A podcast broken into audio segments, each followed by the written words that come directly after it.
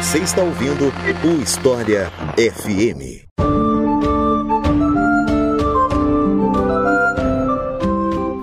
Feudalismo, aquele tema que todo mundo aprendeu na escola, ou pelo menos ouviu falar na escola, porque isso não é garantido que as pessoas vão aprender, né? Esse é o tema de hoje do História FM. Eu sou Iclis Rodrigues e para falar sobre esse assunto, eu convidei o professor Bruno Marconi, a quem eu passo a palavra para se apresentar para vocês. Então, Bruno, seja muito bem-vindo pela primeira vez aqui no História FM. Fique à vontade para se apresentar para o pessoal. É, bom dia, boa tarde, boa noite aos ouvintes do História FM. É um grande prazer estar aqui conversando com o Iclis. Queria agradecer o convite. E vou me apresentar. Meu nome é Bruno Marconi da Costa. Eu sou doutor em História Comparada pela Universidade Federal do Rio de Janeiro. Atualmente sou professor substituto da Universidade Federal de Santa Catarina, de História Antiga e Medieval, e sou vice-coordenador do LEFAMA, Laboratório de Estudos e Pesquisa em História Antiga, Medieval e da Arte. E então é isso. Vamos conhecer um pouco mais sobre o feudalismo, se é que a gente pode falar em feudalismo, a polêmica a gente deixa para depois, depois que eu falar para vocês da nossa campanha no Apoia-se.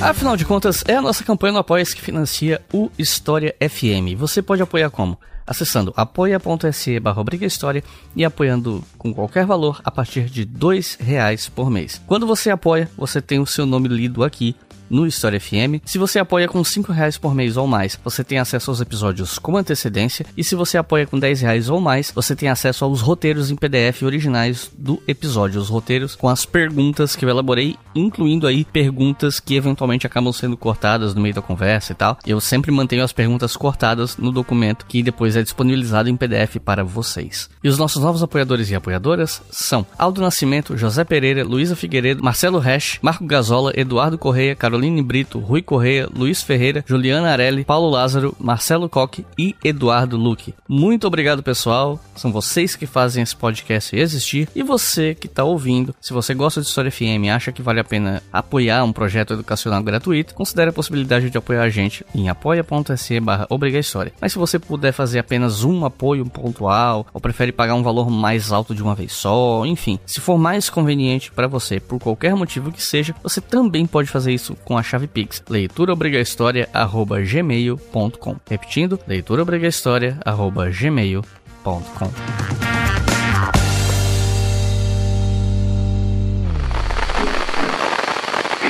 O feudalismo é um longo período que vai do século V até o século XV. A gente divide esse longo período em dois: Alta Idade Média e Baixa Idade Média.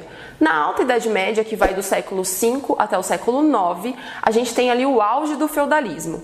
E na Baixa Idade Média, que vai do 9 ao 15, a decadência do feudalismo e o início do que a gente chama de mercantilismo.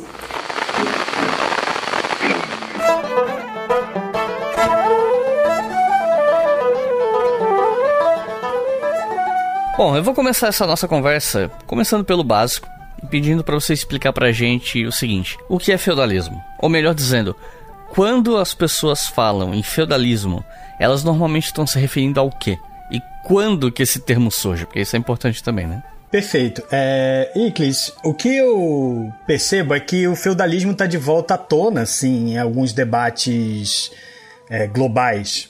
Tem um autor, Cedric Duran, que ele fez um, um livro chamado Tecnofeudalismo, falando sobre é, as, a forma no qual as big techs exploram os dados na internet usando a conceitualização de feudalismo para isso, né? Falando que é um feudalismo tecnológico. É, para além de a gente concordar ou não com a definição dele, é, não há dúvida de que é usado esse conceito atualmente tem gente que fala de relações neofeudais e muitas vezes o termo feudalismo é usado de forma política atualmente, né? Então, é, me parece um termo que está presente, inclusive, no nosso repertório cotidiano. Por que, que ele está é, ele tá presente no, no nosso repertório? Porque a gente aprende na escola.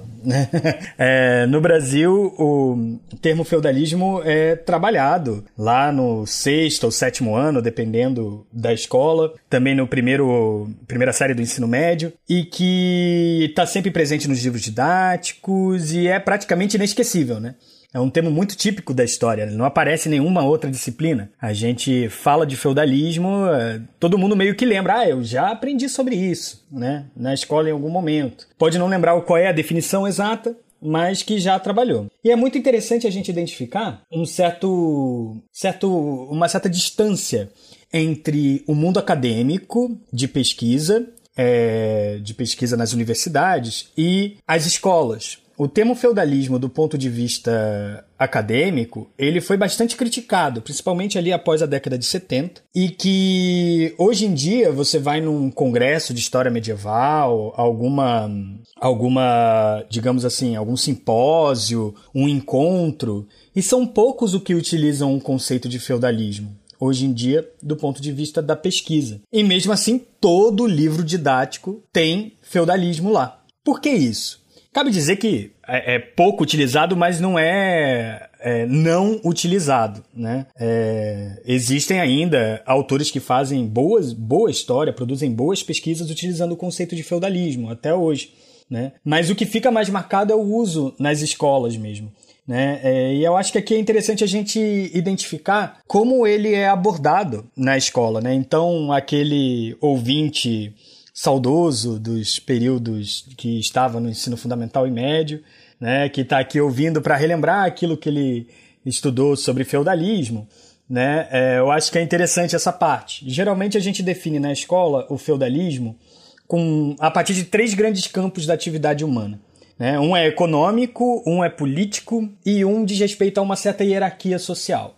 Do ponto de vista econômico, é, geralmente se refere o feudalismo a um certo tipo de sistema de exploração agrário que existiu durante a Idade Média e que se define a partir do modelo de exploração chamado de, de servidão. Né? Então eram senhores feudais que exploraram, exploravam servos. E geralmente se define a servidão como um estágio intermediário entre a escravidão e o trabalho livre. E a servidão, a grande característica da servidão, é que aquela pessoa, aquelas pessoas, elas não são posse de ninguém, elas não são propriedade de ninguém. Por isso não podem ser escravas. Ao mesmo tempo, elas não são totalmente livres. Elas estão presas à terra, né? a uma determinada, uh, uma determinada unidade ali no campo. E que elas são exploradas de uma forma extraeconômica. Como assim extraeconômica? A melhor forma de explicar a exploração extraeconômica é comparar com o nosso atual modo de produção, a nossa atual sociedade, que é o capitalismo. Né? E se a gente usar um arcabouço marxista, é, a gente vai perceber que a exploração do trabalho no capitalismo se dá na própria prática do trabalho. Todo o conceito de mais-valia. Né? A pessoa trabalha e aí, na produção da sua mercadoria, já está ali embutido na, no recebimento do salário a diferença entre o quanto aquele trabalho vale e o quanto a pessoa recebe de salário. Daí está a exploração. Né? Falando de em termos bem grosseiros aqui, né, falando em termos bem gerais. Na servidão é, feudal, especificamente, não é exatamente assim que se dá a exploração. Ela se dá de forma extraeconômica, principalmente no pagamento de tributos e de impostos. Então, a exploração do trabalho no feudalismo se dá através da cobrança de forma até violenta, pelo uso da força, né, de impostos como talha, corveia, impostos sobre o trabalho, impostos sobre a renda, impostos sobre os produtos que são produzidos, né? as mercadorias que são produzidas. Então, economicamente, geralmente se diz que a estrutura de trabalho na, é, na sociedade feudal é agrária, com uma exploração extraeconômica dos servos. E aí, politicamente, o feudalismo geralmente é definido é, na contraposição ao Império Romano, que tinha um sistema político centralizado, o feudalismo é definido por uma fragmentação do poder. Então, enquanto no Império Romano existia um imperador que tinha um, um, uma todo um corpo burocrático focado na sua figura, durante a, é, a Idade Média e o feudalismo, ele é fragmentado. Ele tá, é, esse poder está fragmentado em vários senhores que têm o poder sobre aquele é, feudo que lhe diz respeito. Né? Então, isso é uma característica importante política. E como esse feudo, por que, que ele é chamado dessa maneira e como ele surge? Cabe dizer que nas fontes medievais em si a palavra feudo, apesar de existir em alguns lugares, ela hum, não é tão generalizada. A mais comum é beneficium, que vem do, que vem do, do direito romano, principalmente. É, mas o feudo ele seria uma garantia que selaria um acordo desigual entre nobres. Né? Ou seja, existia um nobre, um aristocrata, se a gente for chamar assim, né? um senhor que é mais poderoso que o outro, e eles entram numa relação de vassalagem. O senhor mais poderoso. Ele oferece proteção e meios de garantia de privilégios do vassalo. Esse meio de garantia é o feudo, né? enquanto o vassalo oferece em troca serviço militar e obediência ao senhor. Essa questão do serviço militar se relaciona com a, o terceiro campo da atividade humana que a gente pode definir como feudalismo da forma que a gente aprende na escola, essa definição mais geral de feudalismo, que mais à frente a gente vai conversar sobre essa aplicabilidade. Né? A terceira grande definição é do ponto de vista social, em que existe uma instituição que é a igreja, que define os lugares sociais das pessoas e que ela tem uma certa, um certo projeto de organização dessa sociedade que se divide em três grandes ordens. Essas três ordens são o próprio clero, que são aqueles é, responsáveis por, pela, por rezar e por conectar essa sociedade a Deus. A segunda ordem é a, dos, é a da nobreza, dos guerreiros, são aqueles que vão para a guerra e são é, responsáveis por manter a proteção dessa sociedade, né? E a terceira grande ordem são todos os outros, né? Os trabalhadores, aqueles que mantêm aquela sociedade de pé através do seu trabalho, né? Não só produzindo a comida e tudo, tudo mais roupas e todos, todas as coisas que a gente precisa para sobreviver, mas também pagando os impostos para garantir que os outros, que as outras ordens sobrevivam. Então, a partir da interrelação entre esses três grandes, dessas três grandes ordens, é que se tem um modelo é, direcionado a uma certa é, harmonia, uma suposta harmonia entre essas três ordens que levaria toda essa sociedade a uma salvação coletiva. É, a gente vai falar um pouquinho mais sobre essa tripartição mais à frente, como quando formos falar sobre historiografia, mas esse é o grande modelo que a gente geralmente aprende na escola e que, em alguma medida, é o nosso repertório para falar de feudalismo. Geralmente, quando a gente fala de feudalismo, a gente lembra de algumas dessas características. Não necessariamente as três, né? Econômica, política e a sociedade, né? mas é, é uma palavra que remete a uma série de outros conceitos. Mas é importante a gente destacar aqui que feudalismo ela é, é uma construção historiográfica, tá? É uma construção realmente desenvolvida para tentar generalizar uma certa sociedade, para compreender essa certa sociedade, né? É, mas que não está presente nessa terminologia, feudalismo com ismo no final, nas próprias fontes medievais. Então, por ser uma construção teórica, historiográfica, ela tem várias posições diferentes que serão muitas vezes contrapostas e até por vezes negada. Mas eu acho que é isso uma definição assim preliminar para de, de ponto de partida para depois a gente aprofundar sobre o que é o feudalismo. Quando as pessoas pensam em feudalismo, normalmente elas tratam esse termo, né? Ah, feudalismo. O que, que é isso? Ah, é o sistema econômico da Idade Média, de maneira simplista. E, e, isso faz com que as pessoas que não são mais ligadas no assunto, quem é mais leigo, ache que durante a Idade Média o mundo inteiro seguia o feudalismo. É uma coisa uniforme, em todo lugar era mais ou menos a mesma coisa. E não é bem por aí, né? Na verdade, não dá sequer para falar que a Europa inteira era seguia um sistema feudalista ou feudal, enfim. Uh, qual é a leitura que a historiografia faz sobre o alcance dessa coisa chamada feudalismo e por que que a ideia de que o feudalismo seria o sistema econômico da Idade Média, ponto, ela não se sustenta nas fontes, nas pesquisas? Então, é, assim como tudo vinculado ao feudalismo, é, existe um grande debate sobre é, a, os limites geográficos, digamos assim, do que a gente chama de feudalismo. É, na sua formulação, a gente tem que entender que é, o feudalismo foi, foi construído, essa palavra foi construído por é, intelectuais e por teóricos que são europeus, né?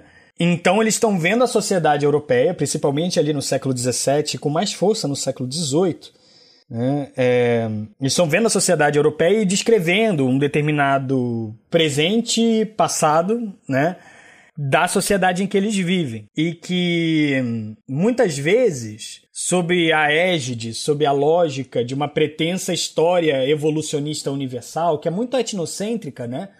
É, muitas vezes se propôs uma análise do passado de outras sociedades que fosse nos rastros do que a Europa estava seguindo, né? Como se a Europa fosse o padrão da evolução e as outras sociedades deveriam seguir aquele modelo europeu. E isso a partir dessa lógica, começa a se procurar a existência desse tal feudalismo espalhado pelo mundo inteiro. Né? É, mas certamente, eu acho que quando a gente fala de feudalismo, esse feudalismo que eu é, é inicial, que eu apresentei aqui na fala inicial, é, foi criado e debatido principalmente direcionado para a Europa. E como você falou muito bem, Inclis, não é nem para toda a Europa. Né? É uma região bem específica da Europa que isso é identificado e que depois generalizado, né? principalmente a região do norte da França. É, então, se a gente for falar de um feudalismo estrito senso, e alguns autores vão falar que nem isso, né? Mas, no geral, esse feudalismo, esse modelo que a gente falou aqui, ele talvez seja encontrado ali a partir do século XI, mais ou menos, né? Uh, na região ali da Normandia, do norte da França. É, mesmo assim, não necessariamente ele ali ele pode ser identificado como outros autores vão apresentar. Feudalism can be understood as a hierarchical society where the king owned most of the land. He would distribute it out to lords, who would then lease the units of land to the peasants and serfs.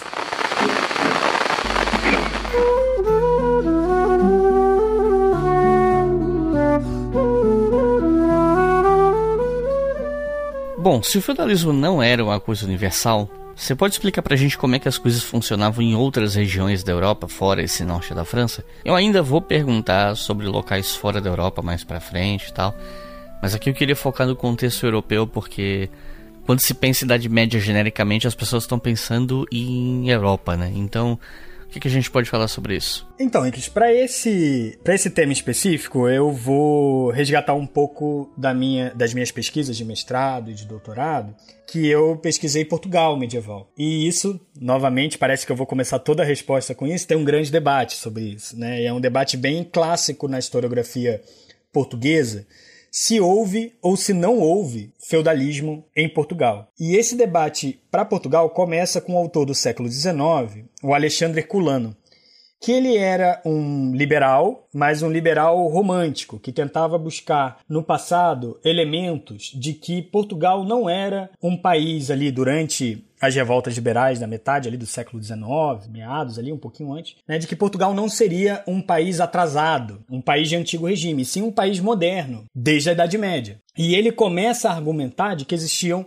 sistemas é, políticos em Portugal que seriam mais próximos à modernidade do que ao feudalismo durante a própria Idade Média. Isso é a argumentação do Alexandre Herculano e que foi muito debatida posteriormente. O que eu percebi, analisando vários autores posteriores, tanto de linhas marxistas, linhas mais próximas à escola dos Anal, linhas mais institucionalistas da história do direito, é que muitas vezes esse debate se fez num certo diálogo de surdos sobre se era se existia feudalismo ou não existia feudalismo. Por exemplo, o pessoal da história mais jurídica ia focar na questão de que a fragmentação política em Portugal, ela foi rapidamente superada por uma forte centralização por parte do poder régio. Centralização que hoje inclusive é bastante questionada também, a sua especialidade portuguesa, né? Mas que essa essa essa tese da centralização do poder régio seria o suficiente para falar que o poder não era fragmentado e que não existiria exatamente um feudalismo em Portugal, no máximo, um senhorialismo, digamos assim. Existiam senhores mas não eram esses senhores que definiam o tipo de política no reino português. Então, para autores que focam na questão político-jurídica, eles vão dizer: não, não existia feudalismo é, em Portugal. E aí você vai ver autores de uma tendência mais marxista que focam na questão econômica e da exploração do trabalho, e você vai ver que eles vão conseguir identificar uma série de unidades produtivas de camponeses presos à terra e que tinham que pagar uma série de impostos, o que define exatamente a forma de trabalho econômica feudal. E aí eles vão falar que sim, existe feudalismo em Portugal, né? Mas são definições diferentes do que significa feudalismo, né? Então, lá na frente, aí a gente se pergunta, existia feudalismo fora desse, desse núcleo duro da França, ali do norte da França?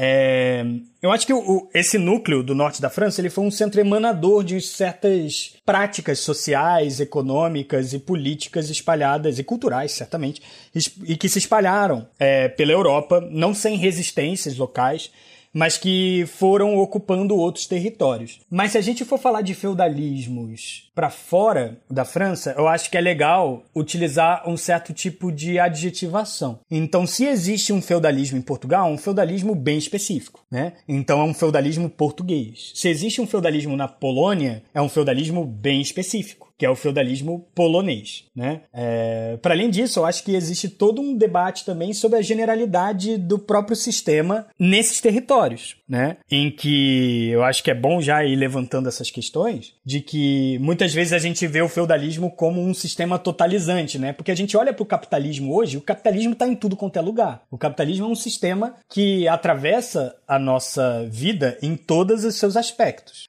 Só que na Idade Média, o feudalismo ele não era tão totalizante assim. Mesmo no norte da França e espalhado por toda a Europa, é... existia aí duas questões. Primeiro, é uma série de modelos sociais que não eram feudais, e eu cito aqui especificamente as cidades, por exemplo, como um grande indicador de modelos políticos e de organização social e de organização econômica que não se refere totalmente a esse feudalismo. Né? Então, esse é um exemplo, existem outros tantos: confrarias, corporações, é, aldeamentos uma série de camponeses proprietários de terra livres que não eram servos e que trabalhavam também nas terras, os chamados né, é, alodiais, né, camponeses, os alódios, os camponeses alodiais, né, é, enfim, existe uma, uma série de outras formas sociais que existem durante a Idade Média e que não são esse feudalismo. Então, o primeiro ponto é esse. O segundo é que o conceito de feudalismo, exatamente está presente na sua pergunta também, ele costuma provincializar a Europa. Não sei se se percebe isso, né? Mas quando a gente fala de feudalismo, parece uma realidade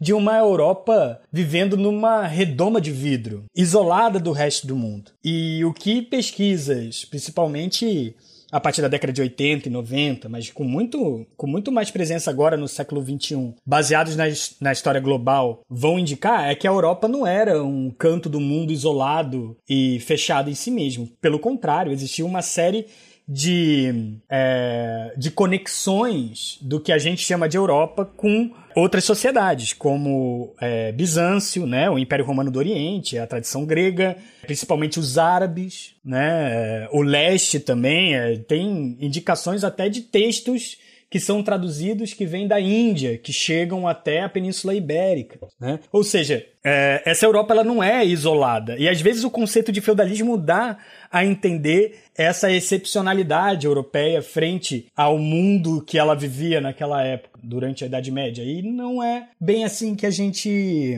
Não é bem assim que a banda toca atualmente, digamos assim né? É, se existe um feudalismo, é um feudalismo que é resultado e conectado desse conjunto de relações com outras sociedades no espaço afro-euroasiático. E o que a gente pode falar sobre a ideia de existir feudalismo fora da Europa? Eu pergunto isso porque as pessoas usam muito o conceito de Japão feudal para falar do Japão pré-moderno, né? É um, um, termo bem, bem comum. As pessoas pensam em samurai e falam, ah, Japão feudal, não sei o quê. E alguns historiadores odeiam né, essa classificação de Japão feudal, dizendo que nunca existiu feudalismo no Japão. Tinha um professor meu que falava, por exemplo, que você não poderia falar em feudalismo no Japão porque não existe o componente do cristianismo, a questão da fidelidade religiosa em relação ao sucessor E se a gente levar em conta essa ideia de que o feudalismo era um guarda-chuva usado para tentar descrever uma realidade medieval que não dá para explicar de um jeito simplista, fica até mais difícil esse debate, né? Porque aí entram em jogo as opiniões da galera que diz que feudalismo nem sequer existiu, que é um conceito que não deveria ser usado, um pouco do que você tem falado, né, das divergências sobre usar ou não usar, né? Então, eu queria ouvir de você o que, que você pensa sobre esse debate a respeito de você poder classificar ou não como feudalismo o que acontece fora da Europa. Bem, Novamente, como eu estou já apontando aqui é, desde o começo, depende muito do conceito de feudalismo que nós vamos usar. E eu acho que isso é a questão em todo, em todo conceito histórico. É, conceitos são necessariamente generalizações, né? Conceito é, por definição, uma generalização. E aí existe, tem que ter um equilíbrio em todo conceito que nós vamos usar, né? É, porque existe o conceito para nós fa fazermos comparações entre sociedades distintas. Só que se o conceito é amplo demais, né? Essa generalização é dem demasiada genérica, né? A gente acaba perdendo. Quando a gente aplica a certas sociedades, a gente perde especificidade, né? Ela é, é, perde a capacidade de explicar a história, né? Porque é genérico demais, perde o significado. Mas ao mesmo tempo, se o conceito é estreito demais, é muito específico, a gente perde a capacidade de comparação, né? E ele acaba se misturando com o próprio objeto. E é, é aquilo ali é como se a gente dissesse um igual a um, né? Do tipo, é, qual é a função então desse conceito? Então já começa por aí, né? Sobre usar ou não o conceito de feudalismo, seja para a realidade europeia, seja para fora dela. É, se é para usar, é para ser, para possibilitar comparações entre sociedades diferentes no tempo e no espaço. E aí, antes de responder a sua pergunta especificamente sobre o feudalismo, existe uma questão de fundo que me parece anterior, que é qual seria o objetivo de usar um termo que é especificamente para a Europa, usado para a Europa, para trabalhar uma sociedade é, do Extremo Oriente, ou subsaariana, por exemplo, de outras regiões, ou já, já ouvi de feudalismos incas, astecas, por serem sociedades tributárias e tudo mais. Qual é o objetivo? O que tá, é, para que usar esse conceito especificamente? Né? Será que usando esse conceito a gente não acaba entrando numa certa história universal no qual aquilo que eu tinha comentado antes, né? A Europa como um padrão da, de como as histórias no mundo devem seguir, né? E que a gente começa a identificar os padrões que nós identificamos para a Europa em outras regiões do mundo. A gente não acaba caindo num etnocentrismo que coloca essa Europa como centro no mundo? Será que visões mais decoloniais, visões que superam é, essa postura eurocêntrica não seriam mais interessantes? Essa é uma questão de fundo, geral. E dependendo da resposta, pode, mesmo assim, mesmo essas perguntas, apesar de parecer que a resposta é, tá bem, não devemos usar, é, eu acho que existe possibilidade de usar, eu acho que é um, é, um, é um termo que pode parecer útil, exatamente por essa questão de comparações entre sociedades diferentes né? especificamente na questão do método comparativo, para além é, de considerar todo o movimento da história ser um movimento universal no qual a Europa é o grande exemplo. Né? Eu tenho um exemplo sobre o Japão que é muito bom. Né? É, é muito interessante, por exemplo, comparar a figura do samurai japonês com a do cavaleiro medieval. Né? Afinal, tanto o samurai quanto o cavaleiro são os dois são uma elite guerreira dotada de privilégios, com um código de honra, né? em que tem uma posição é, destacada nessa sociedade. Porém, na prática, todo o regime social e político que a gente define como Japão medieval, até a era Tokugawa e tudo mais, é, é próprio do, do, Japão, é propriamente japonês. E na, esse sistema todo, muitas vezes a gente guarda poucas semelhanças com a Europa. Aqui eu queria fazer uma sugestão né? É, tem um mini curso do Cauê Metzger Otávio, do canal do NEJAP, Núcleos de Estudos Japoneses, em que ele debate especificamente a aplicabilidade do conceito de feudalismo para o Japão e substituindo, é, é, propondo uma substituição desse conceito por outros modelos de, por exemplo, de relação com a Terra, né? Que ele vai chamar de Shoen Kokurigayo. Me perdoem pela minha pronúncia né? Mas eu acho que é um debate interessante. Atualmente, me parece que são poucos os que ainda usam o conceito de feudalismo para o Japão, até porque já são poucos os que usam o conceito de feudalismo para a Europa, né? Então, acho que na onda dessa crítica ao conceito de feudalismo para a Europa, veio também a crítica do uso, óbvio, do conceito de feudalismo para o Japão, mas que foi muito comum numa certa época, num certo momento da historiografia, principalmente ali na década de 60, 50 e 60, no qual os próprios historiadores japoneses estavam querendo entender como é que foi o processo de modernização do Japão. E para isso eles precisavam definir como é que era o sistema que não era moderno no Japão. Né? E eles vão é, se apropriar do conceito europeu de feudalismo. É, mas é, até hoje em dia mesmo, entre autores japoneses, esse tipo de conceitualização já está entrando é, em crítica e em desuso. Né? Mas fica aí a, a sugestão do curso do Cauê Médici Otávio, que é muito interessante para esse tema.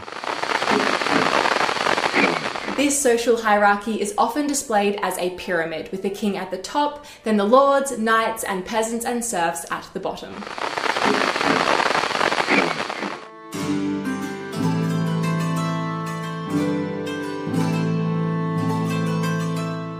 Minhas duas perguntas anteriores tinham a ver com onde o feudalismo existiu. Mas eu queria saber também quando ele existe. Partindo aqui, né, do, do pressuposto que, beleza, estamos trabalhando com um conceito de feudalismo, ou pelo menos com uma interpretação mais hegemônica do que seria isso. Partindo do pressuposto que a gente está trabalhando com esse conceito, qual é o mais ou menos esse período que os estudiosos defendem o uso do conceito feudalismo, que eles delimitam né, o período em que a gente pode usar esse conceito, enfim. Novamente, é, dependendo do conceito de feudalismo, a gente identifica, do que a gente está chamando de feudalismo, a gente identifica temporalidades distintas. Eu acho que, para simplificar e não entrar muito em certas elucubrações teóricas, existem, acho que, dois grandes modelos de definir, para os que usam o conceito de feudalismo, quando começa e quando termina. Né? O primeiro modelo é, diz respeito que o feudalismo tem suas primeiras formulações no processo de desagregação do Império Romano. Então, o feudalismo é um modelo que começa ali no século V né? e termina com é, principalmente as expansões marítimas saindo da Europa, né, encabeçadas por Portugal e Espanha, e depois de, é, vindo de outras regiões, em que outro regime vai surgir, que seria chamado por alguns de mercantilismo, que vai ali, ou seja, século XV e XVI, já seria um outro sistema econômico. Tem outros autores que usam uma visão um pouco mais alongada e alargada do que é esse feudalismo, porque as suas estruturas sociais elas não são propriamente é, dentro da Europa, essas estruturas agrárias, essa exploração econômica do servo e tal, elas não desaparecem totalmente, né? E alguns autores vão identificar que essas estruturas começam já no fim, ainda no fim do Império Romano, antes da sua da sua desagregação, né? Mas ali no período nos últimos séculos, que seria as reformas do Diocleciano, né, com uma nova organização do trabalho no campo, ali no passagem do século III para o IV, seria o começo do feudalismo, e que o último, o golpe de misericórdia do feudalismo ocorreria só no século XVIII, principalmente na Revolução Francesa, que aí sim acabou com o sistema de servidão de vez é, no campo durante, na França e que foi se expandindo depois a partir da, a partir da, da, da era napoleônica e das guerras napoleônicas. É, então existem esses dois grandes modelos. E aí, e várias etapas internas dentro é, desses modelos. Tem uma primeira era feudal, segunda era feudal, Mark Bloch vai dizer, né? É, tem autores que vão falar que o feudalismo ele tem uma era de auge ali, depois ela vai caindo lentamente até o século XVIII ele desaparecer. Esse auge aí seria o século XIII, principalmente 12, 13 seria o auge desse modelo feudal e que a partir do século XIV é uma grande crise do, do, feudalismo. Ele não chega a desaparecer, mas ele vai entrando em ele vai entrando em colapso, num longuíssimo colapso até o século XVIII. Até aqui a gente falou um pouco da parte, eu vou colocar bem entre aspas aqui, factual, né? E conceitual sobre o feudalismo, ou sobre as, algumas definições do que poderia ser, né? Só que a partir daqui eu queria conversar um pouco mais, ou pelo menos aprofundar né, o que a gente já está conversando, sobre o debate acadêmico e o debate historiográfico. O público que está ouvindo, não é da área, talvez não saiba, mas tem muita discussão entre historiadores sobre feudalismo. Acho que quem está ouvindo até o momento já deve ter uma noção disso, né? Então, assim, é... vamos tentar seguir uma cronologia aqui. Qual é o debate, ou qual era, melhor dizendo, né, o debate sobre a ideia de feudalismo quando a gente pensa ali a transição do século XVIII para o XIX, quando a história vai começar a se estabelecer como uma ciência moderna, entre aspas. Perfeito. O termo feudalismo, dessa forma que a gente conhece, feudalismo com ismo no final, identificando um sistema integrado e totalizante, é, só vai começar a ser desenvolvido de fato no Iluminismo, no século XVIII. Não que teóricos medievais não tenham falado sobre uma certa lei feudal, não tenham usado os termos, mas ele não era visto como um sistema, né? era visto como uma tipificação, uma forma de lei. Né? É, a questão é que o iluminismo, no século XVIII, ele vai usar esse conceito de sistema feudal, de feudalismo, como uma forma pejorativa de falar sobre a Idade Média. Né? Então, quem estuda a Revolução Francesa, quem estuda os teóricos do iluminismo do século XVIII, vai ver que esses autores identificam na sua época, uma certa quintessência medieval do antigo regime, que eles querem derrubar, que eles têm como projeto derrubar. E eles vão falar que essa quintessência medieval, ela é definida por uma série de questões que levam a, a, preconceitos referentes à Idade Média, que, ou seja, é a, ascensão do conceito de feudalismo, do conceito feudalismo, vem junto com o conceito da Idade Média ser a Idade das Trevas. Uma posição que nós já superamos há muito tempo.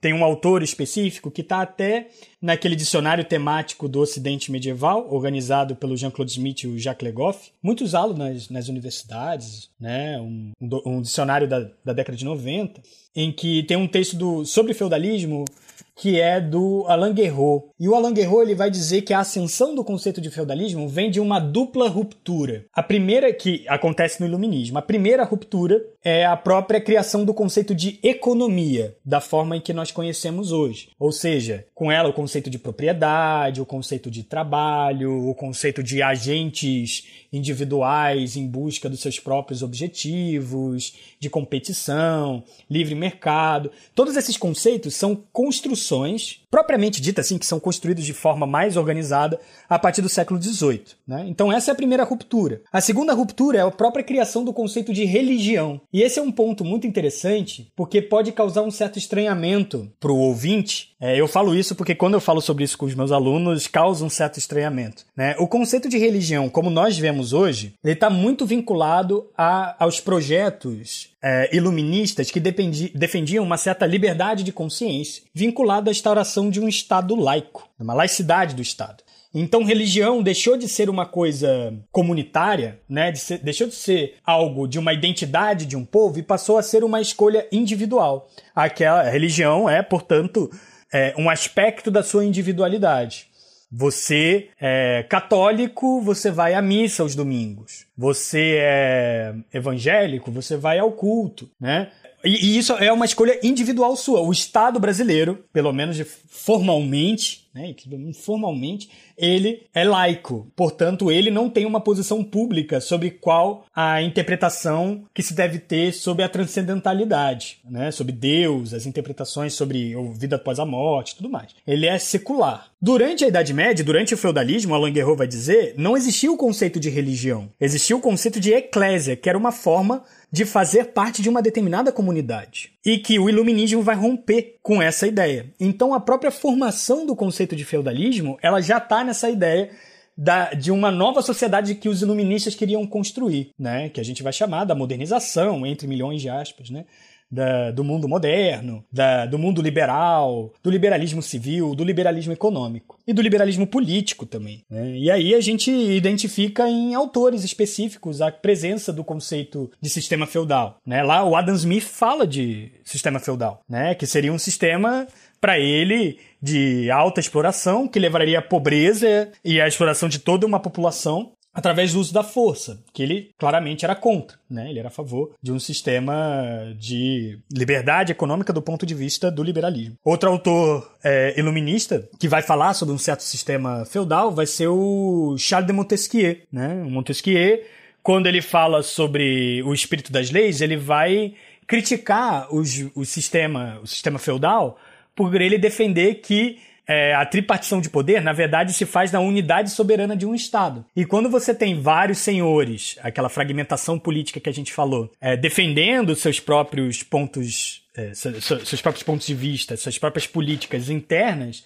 isso necessariamente fragmenta também essa soberania do poder, essa soberania unificada de um Estado, e que iria contra a proposta que o Montesquieu está defendendo. Então, para ele, feudalismo é ruim também por isso. Ou seja, o próprio conceito de feudalismo ele vai ser visto é, de uma forma negativa na sua formulação inicial, né? E que hum, existem outras formulações a seguir, né? Existem autores, por exemplo, da tradição mais anglófona, que vão focar nessa questão político-jurídica. Então, feudalismo seria, a gente cita aqui um que eu lembro bastante, é o Joseph Stryer, né? Ele vai falar que feudalismo é a relação entre aquilo que a gente falou a relação entre senhor e outro senhor, senhor e vassalo, um nobre e outro nobre. Então a cavalaria, esse conjunto de obrigações que um tem para o outro, que é desigual, né? Não é entre iguais, é entre desiguais, apesar de estarem na mesma ordem, digamos assim, né? Dos Bellatori, dos, guerre dos guerreiros, eles são desiguais entre si. É um que jura lealdade ao outro e o outro que jura proteção, né? Tudo isso seria a essência, a razão de ser do sistema feudal. E isso foi bastante difundido. Eu acho que o grande autor, apesar de não ser anglófono, é belga, mas que define muito bem essa, esse, esse caminho do feudalismo como um conjunto de relações jurídicas, é o Ganshoff né? O Ganshoff num livro que inclusive foi traduzido de uma forma muito curiosa, que não é a mesma coisa, né? É, foi traduzido no Brasil para O que é feudalismo, um livrinho dele da década de 40, do século 20, né? E enquanto em francês é Qu'est-ce que c'est là la feudalité? O que é isso? A feudalidade. O que é feudalidade? Feudalidade e feudalismo são conceitos diferentes, mas que dentro é, dessa ideia geral seria esse conjunto de relações jurídicas. A gente vai ver mais à frente, né, posteriormente, que não é a única interpretação possível. Né? Então, no século XVIII, e ali alguns autores do começo do século XX, do século XIX, vão ver o feudalismo dessa forma mais político-jurídica. Se você quiser colaborar com o História FM, você pode fazer isso via Pix usando a chave leituraobrigahistoria@gmail.com. E assim você colabora para manter esse projeto educacional gratuito no ar.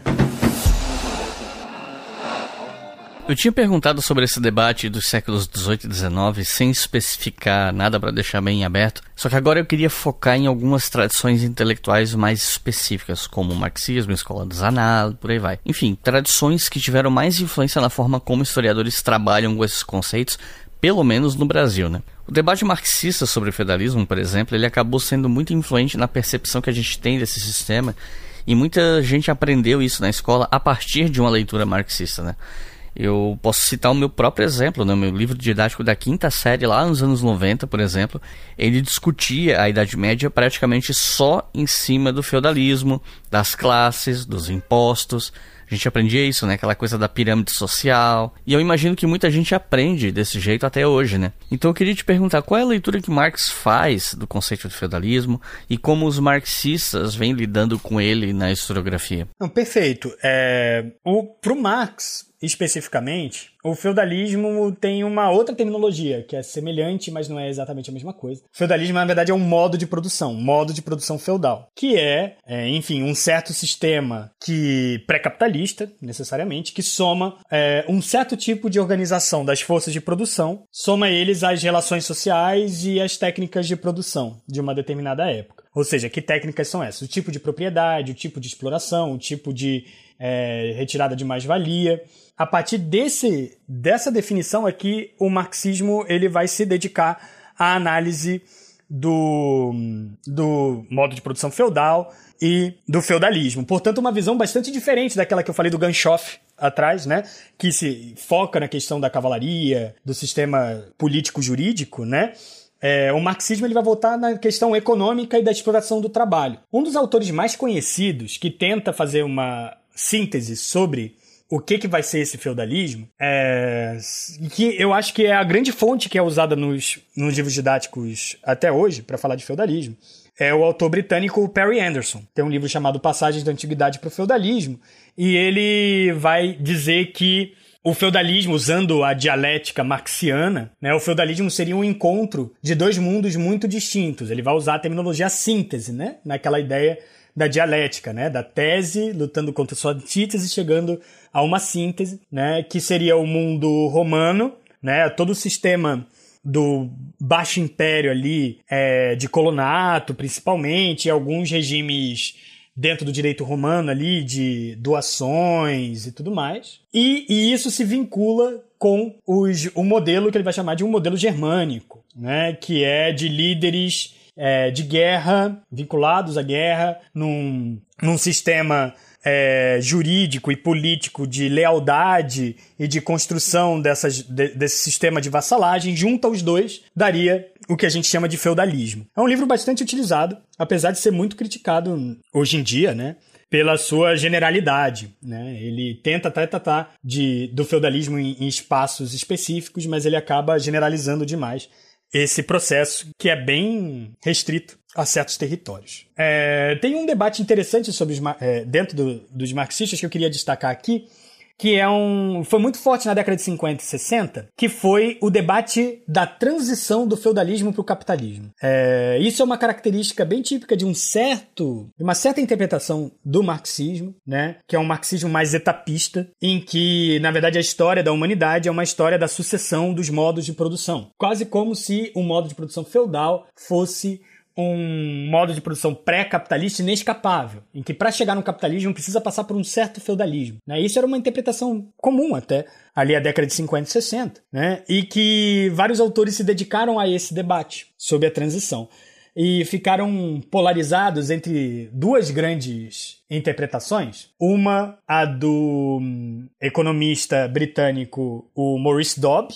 né? e de um economista estadunidense, o Paul Sweezy. O Maurice Dobb defendia que o feudalismo deixou de existir e foi substituído pelo capitalismo devido às lutas de classe, né? principalmente no campo, entre camponeses, entre servos e senhores, enquanto Paul Suisse tem uma interpretação de que o feudalismo ele é superado e se transforma em capitalismo por uma força externa, as relações de classe do campo, que são as cidades, que, que é o comércio, que é a, vulgari, a vulgarização da moeda, né, a ascensão da burguesia nas cidades, que seria esse, na verdade, o vetor de transformação é, do feudalismo em capitalismo. E vários autores participaram desse debate, Iclis. Muita gente, né? Inclusive autores que a gente lê bastante. Hobsbawm, Pierre Vilar, Rodney Hilton. Teve uma galera participando.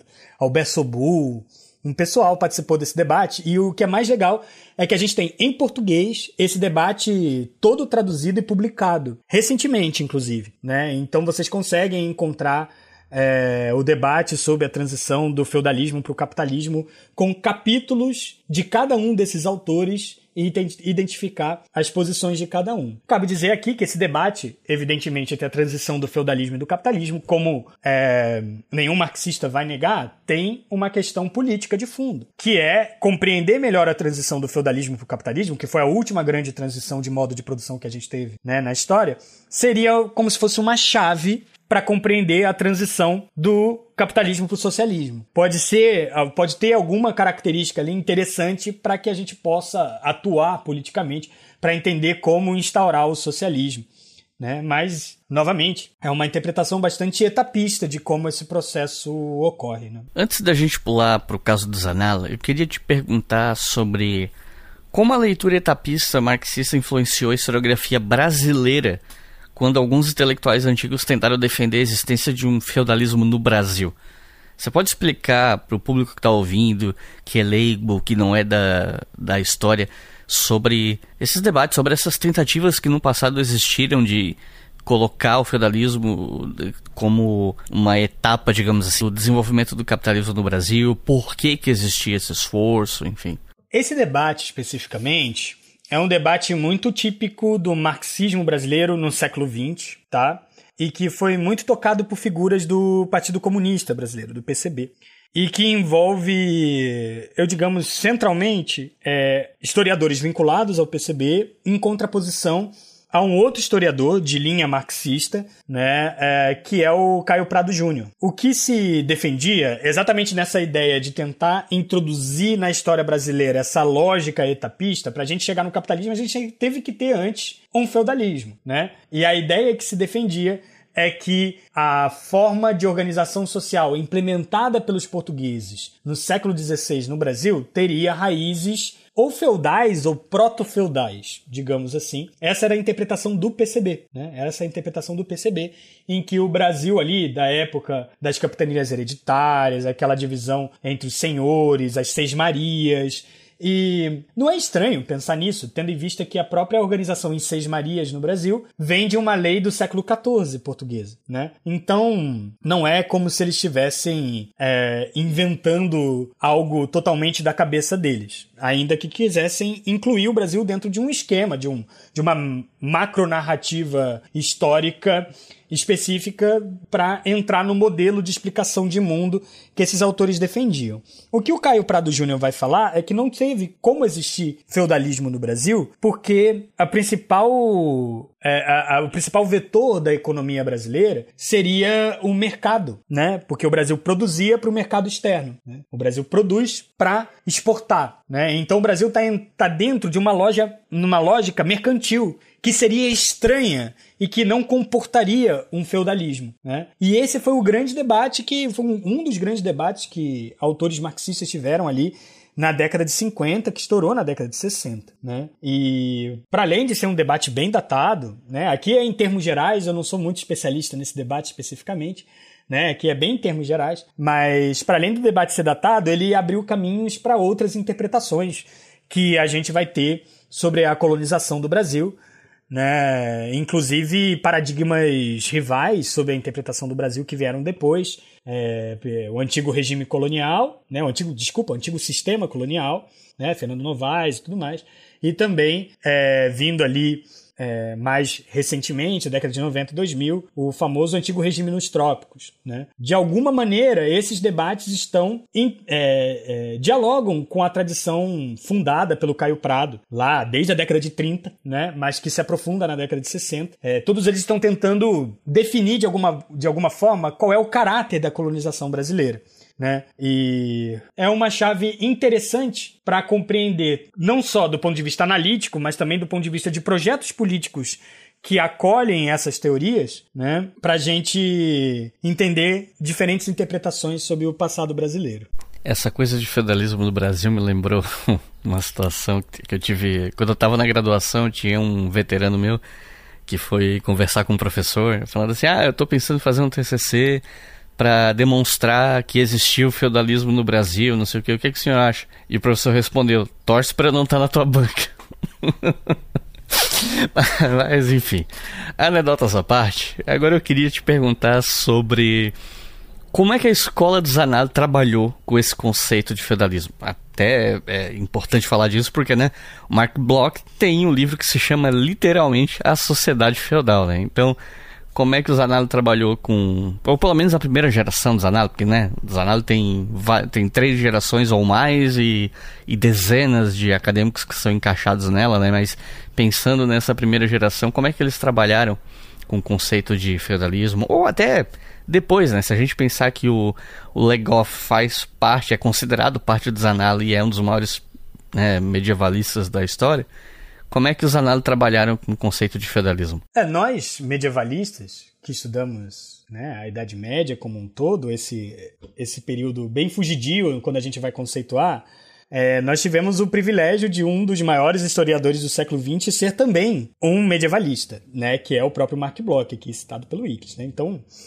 o, né, é, o cara que a gente lê na graduação falando sobre a, apologia da história, né, o ofício de historiador, ele também foi um historiador medievalista. E qual foi a lógica que está por trás da construção sobre o que é feudalismo para o Mark Bloch. Para a gente entender, a gente tem que voltar um pouquinho, não vou é, fazer uma grande digressão, mas a gente tem que entender que o Mark Bloch estava fazendo uma crítica específica a uma certa historiografia positivista, né? uma certa historiografia que focava nas questões políticas, da história dos grandes, dos grandes homens, uma história diplomática, jurídica, e que o Mark Bloch, como resposta, e que constituiu todo o movimento aí que nós convencionamos chamar de Escola dos Análises, né? Ela, ele vai desenvolver uma leitura, primeiro, da história problema, né? Contra é, uma história supostamente factual e acontecimental do positivismo, mas também uma história que seja interdisciplinar. Essa é uma característica da obra do Mark Bloch que ficou até nós, né? Nós não achamos que a história é uma disciplina isolada das demais humanidades, né? Então, ele vai buscar em outras ciências humanas, em outras áreas das, das humanidades,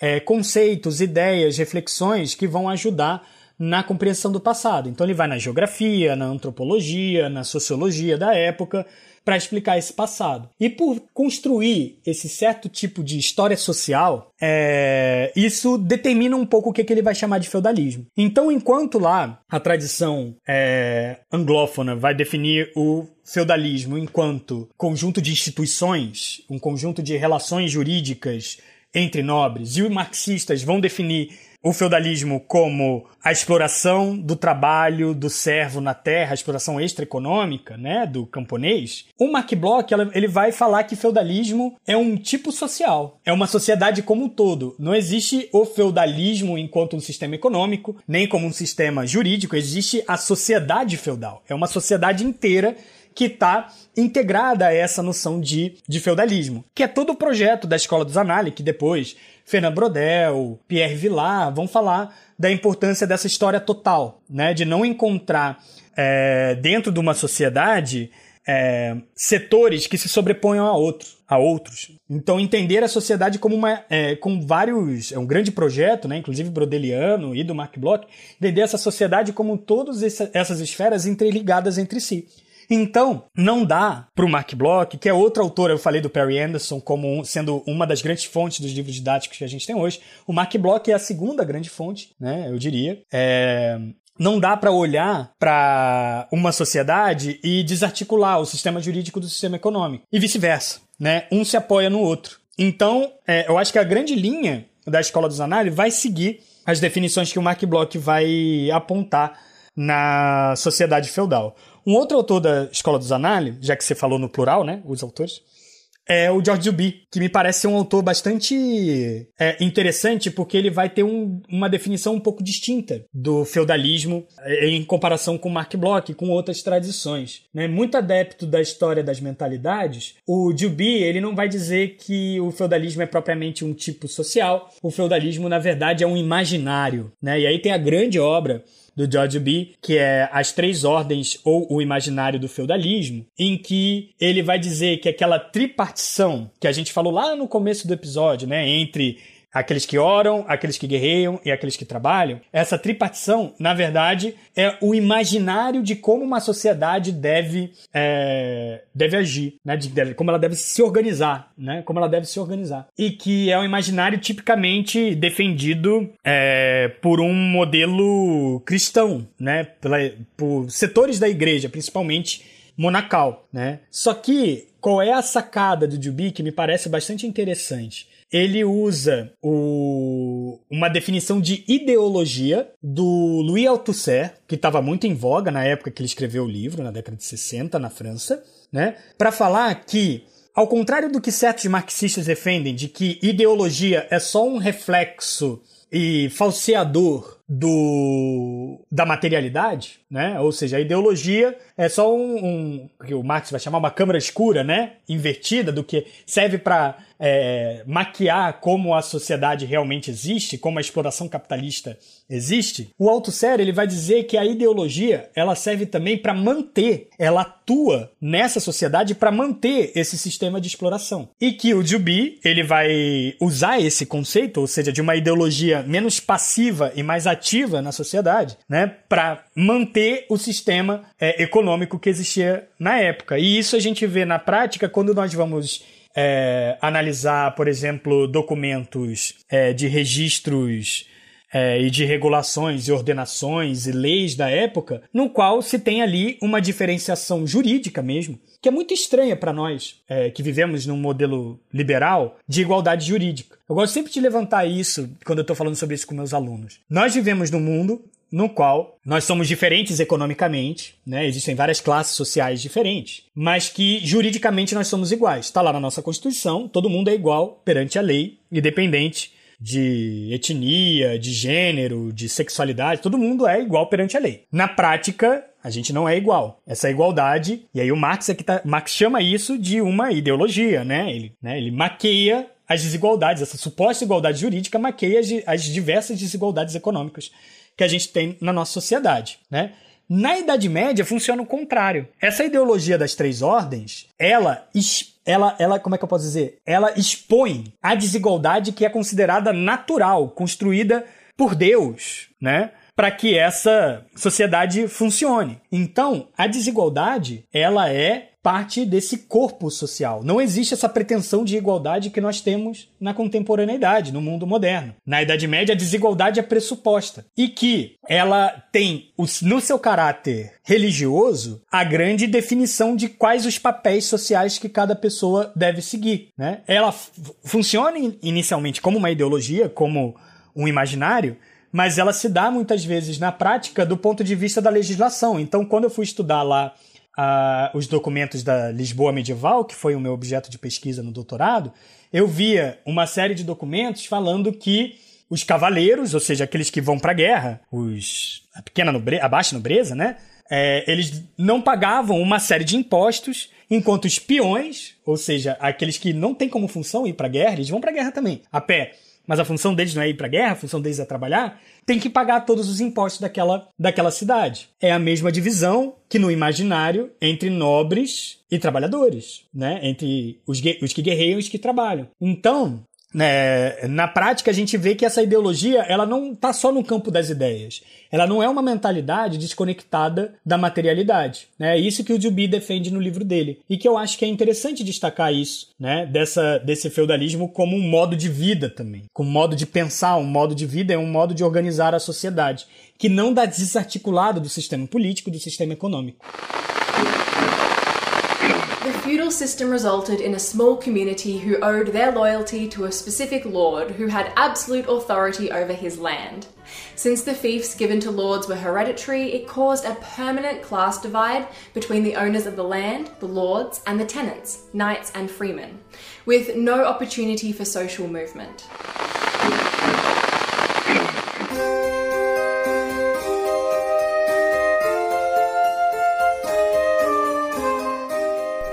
E que outras escolas de pensamento ou que outros acadêmicos específicos discutiram o conceito de feudalismo que tu acha que vale a pena trazer para ser mencionados aqui? Porque com certeza muita gente discute, mas quais você considera que são os expoentes ou pelo menos do material que você leu, quais que te marcaram mais assim a ponto de você querer mencionar aqui pra gente? Eu acho que é importante, Iclis e ouvintes, mencionar o porquê que hoje em dia o feudalismo, como conceito assim, com ismo no final, não é tão utilizado ou é utilizado por certos grupos historiográficos dentro da academia. E entender que movimento foi esse de abandono do conceito de feudalismo. Porque qual é a questão? Na década de 40, 50, 60, o conceito de feudalismo ele era, ele era uma chave que todos tinham que usar para explicar a sociedade medieval. Feudalismo era um conceito incontornável, em que você estava falando sobre, sei lá, movimento de mosteiros no interior de Castela no século XII. Você tinha que falar alguma coisa sobre feudalismo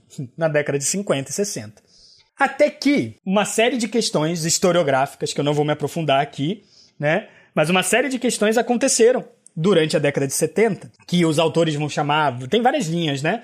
O pessoal vai chamar de pós-modernismo, o pessoal vai chamar de giro linguístico, vários giros aí, né? É, de um retorno à política, tem várias. É, nova história social, tem vários nomes para esse movimento que acontece na década de 70, final da década de 60, década de 70 e que acabam vindo a criticar o próprio uso do conceito de feudalismo. E aí, é, eu queria destacar aqui duas autoras que são que, que foram grandes expoentes do, da crítica ao uso de feudalismo, propondo o abandono total deles. Da onde vem essa crítica? Eu acho que é importante citar. Como a gente falou aqui o tempo todo, desde lá do, do primeiro minuto do nosso do, do podcast, feudalismo está muito vinculado a um certo tipo de sociedade que ela é muito hierarquizada, muito masculina, é, muito vertical e sempre numa relação entre desiguais. Esse tipo de explicação, esse tipo de sistema, esse tipo de modelo, talvez não fosse o suficiente para explicar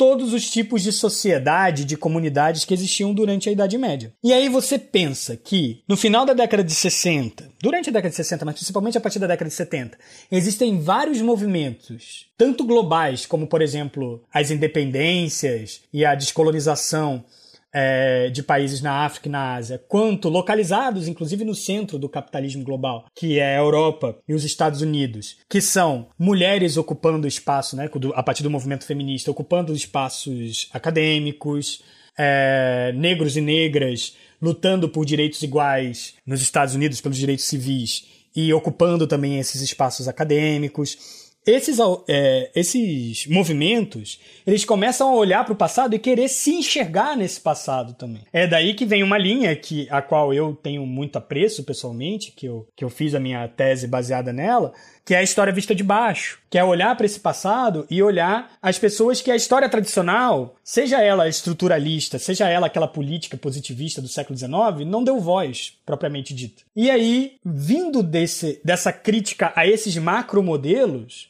o conceito de feudalismo entrou no meio. E essas duas autoras que eu citei aqui é uma da própria década de 70, que é a Elizabeth Brown, que foi, eu acho que, a pioneira em fazer uma crítica contundente e falar que a gente deveria abandonar o conceito de feudalismo, num artigo que é The Tyranny of a Construct: Feudalism and Historians of Medieval Europe, né? A tirania de um construto. Feudalismo e historiadores da Europa medieval. Ou seja, já no título você já entende que é, que ela estava querendo falar que o conceito de feudalismo era uma tirania, que todos deveriam obedecer. É, inclusive abandonar não só feudalismo, como qualquer tipo de ismo, ou seja, senhorialismo, manorialismo, tudo isso deveria, humanismo, inclusive, todas essas coisas muito sistematizadas eram muito estranhas para a realidade da vida medieval, que era mais fragmentada, localizada, muito baseada em costumes, em comunidades. Né? Uma outra autora que fez uma crítica frontal, ela faleceu em 2021, foi a Susan Reynolds, num, num livro chamado Feudos e Vassalos, em português, né? Fiefs and Vassals, em inglês. Ele nunca foi traduzido, pelo menos eu não conheço a tradução dele para português, acho que não. É...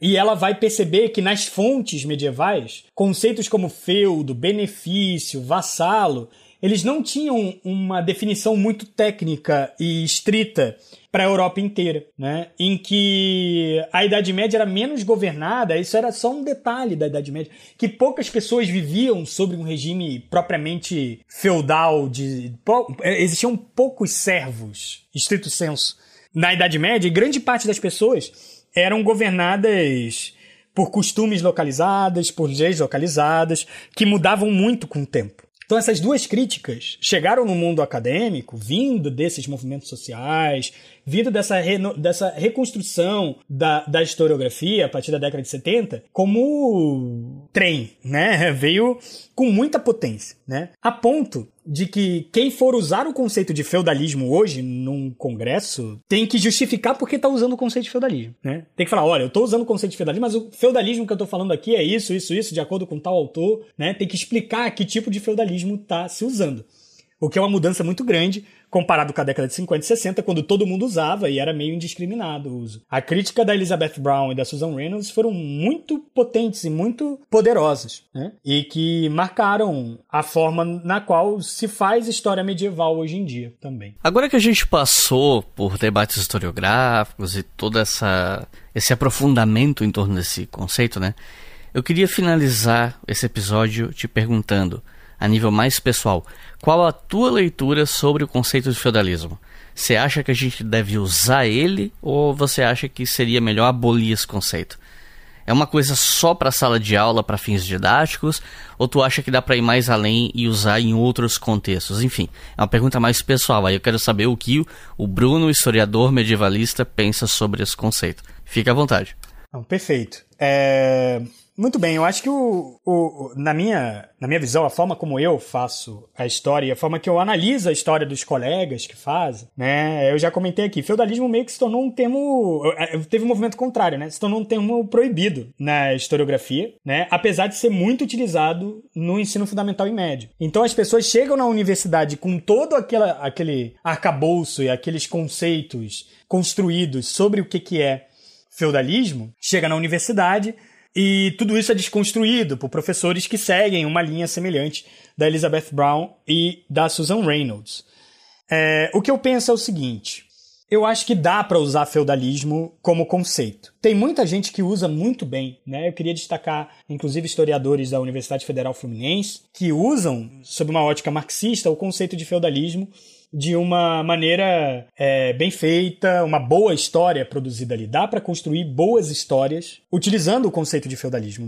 Não tem como negar. Para além disso, eu tenho algumas ressalvas. E que a gente meio que tocou um pouco nelas aqui enquanto a gente estava trabalhando ao decorrer do episódio. É... Primeiro, onde e em que ocasiões usar o conceito de feudalismo? Eu acho que tem que definir. Hoje em dia é algo que não está dado. O que é feudalismo não é algo que é óbvio, pelo menos do ponto de vista acadêmico. Tem que ser bem definido o que se chama. Né? E talvez possa ser usado até como um tipo ideal, como um conjunto de características sociais que são construídas enquanto conceito por parte do historiador e que ele é aplicado num passado histórico e que se tenta mediar esse conjunto de hipóteses, esse modelo teórico com a, as evidências históricas, com as fontes, com os documentos, com a cultura material e sempre está em autocrítica, né? Sempre tentando reconstruir o que a gente está chamando de feudalismo baseado nas fontes. É óbvio que todo historiador fazendo isso não pode confundir o que, que é a teoria e o conceito construído por ele mesmo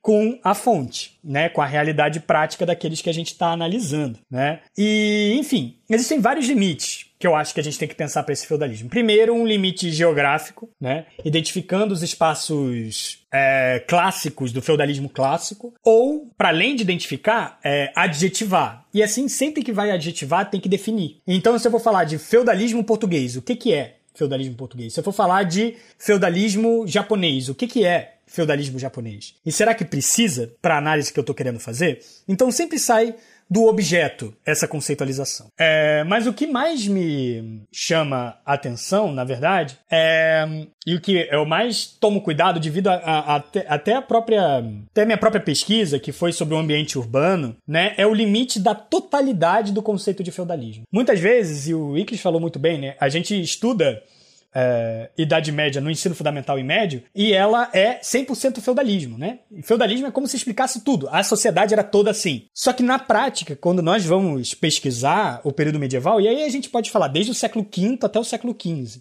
Existem várias formas de organização social que não entram nesse modelo. Então, o feudalismo não é totalizante. Feudalismo ele não é total naquela sociedade, ele não é que nem o capitalismo é atualmente. Ele é bem específico ele é para um tipo de relações sociais agrárias, é, de exploração no campo, ou de uma cultura nobiliárquica, uma cultura senhorial, né, que está é, tá bem circunscrito. Mas existem outras formas de organização social, né? As comunas urbanas, apesar de estarem sempre em diálogo com senhores, com esse tal feudalismo, ela tem uma forma de organização interna que ultrapassa os limites do que, que é o feudalismo. É, confrarias de artesãos nas cidades a partir do século 12, 13. É uma forma tal horizontal, tal horizontalizante, que não dá para identificar um feudalismo ali propriamente dito. Enfim, aldeias, é, o campesinato alodial, né, proprietários de alódios, formas de trabalho é, baseadas em salário e não na exploração de tributos. Tudo isso me parece que sai do escopo do que o conceito de feudalismo, que novamente, eu não estou aqui defendendo da gente abandonar, né? Mas só da gente identificar quais são os limites para esse conceito, né? E onde ele pode ser aplicado. É, essas várias formas sociais, elas é, ultrapassam o que a gente chama de feudalismo. Então, assim, é, eu ainda acho que dá para fazer boa história usando o conceito de. Eu acho que dá para fazer história interessante que analise aspectos importantes da sociedade medieval. É, só não acho que ela é que esse conceito seja tão totalizante, tanto geograficamente quanto dos campos da vida humana, como a sua formulação original Since medieval feudalism was built on the reciprocal relationship between lord and vassal, it only makes sense that as the system became more complex, their relationship weakened. Loyalties became a confusing mess as lords came to own multiple fiefs and vassals were tenants of multiple lords.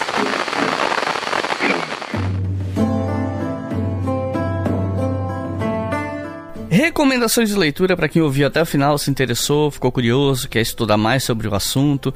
Se você tivesse que recomendar três livros, que livros você recomendaria? Então, sobre feudalismo, é, eu queria resgatar aqui alguns autores que a gente citou, né? Eu queria citar três deles que estão em português. E para aqueles que se interessaram por essa crítica ao modelo, né? Um em inglês, que não foi traduzido. Então, os três autores aqui, já que foi um episódio muito historiográfico, a gente acabou já citando eles, né?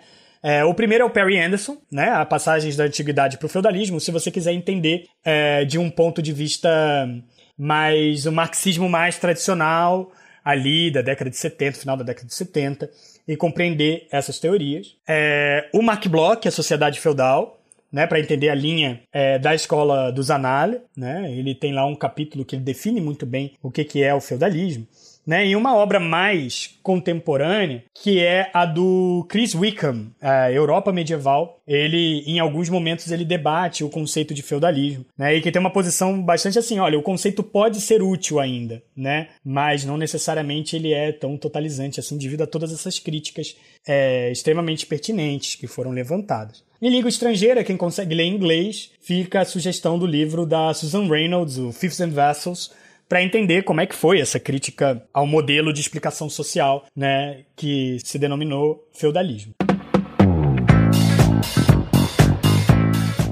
Então é isso. Bruno, tem alguma consideração final? É só agradecer muito aos ouvintes, né? Agradecer a, aí ter ficado aí até o final com a gente, né? Ouvindo aqui sobre historiografia do feudalismo. E queria fazer um jabazinho, pode, Iclis? Lógico, fica à vontade. É, eu queria convidar vocês a conhecer o canal do Lefama, é Lefama com PH, né? Laboratório de Estudos e Pesquisa em História Antiga, Medieval e da Arte, em que nós produzimos uma série de ciclos de estudos e lives e é, apresentando pesquisas de vários historiadores no Brasil. Temos mini cursos também, né? E que nós apresentamos lá nossas pesquisas. E espero que vocês gostem do conteúdo lá. Então é isso, gente. Muito obrigado por terem ouvido até o final. Não se esqueçam, né? Como eu sempre aviso por aqui, os livros citados no fim do episódio, você encontra os nomes lá no post desse episódio no nosso site, historiafm.com. Não tem pop-up, não tem banner, propaganda, não tem nada para encher o saco, é um site bem limpo. E não se esqueçam, o História FM é financiado pela nossa campanha no apoia em apoia.se barra. Com dois reais por mês você já apoia o História FM, com cinco reais por mês vocês ouvem os episódios com antecedência. E vocês podem seguir nas redes também, arroba no Twitter e no Instagram. E no Twitter tem a conta específica do podcast, arroba arroba História FM com FM maiúsculo. Então é isso, muito obrigado e até a próxima.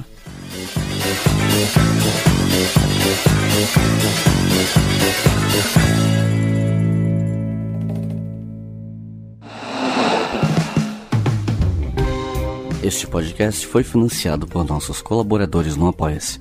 Acesse apoia.se barra e contribua para manter este projeto educacional gratuito no ar.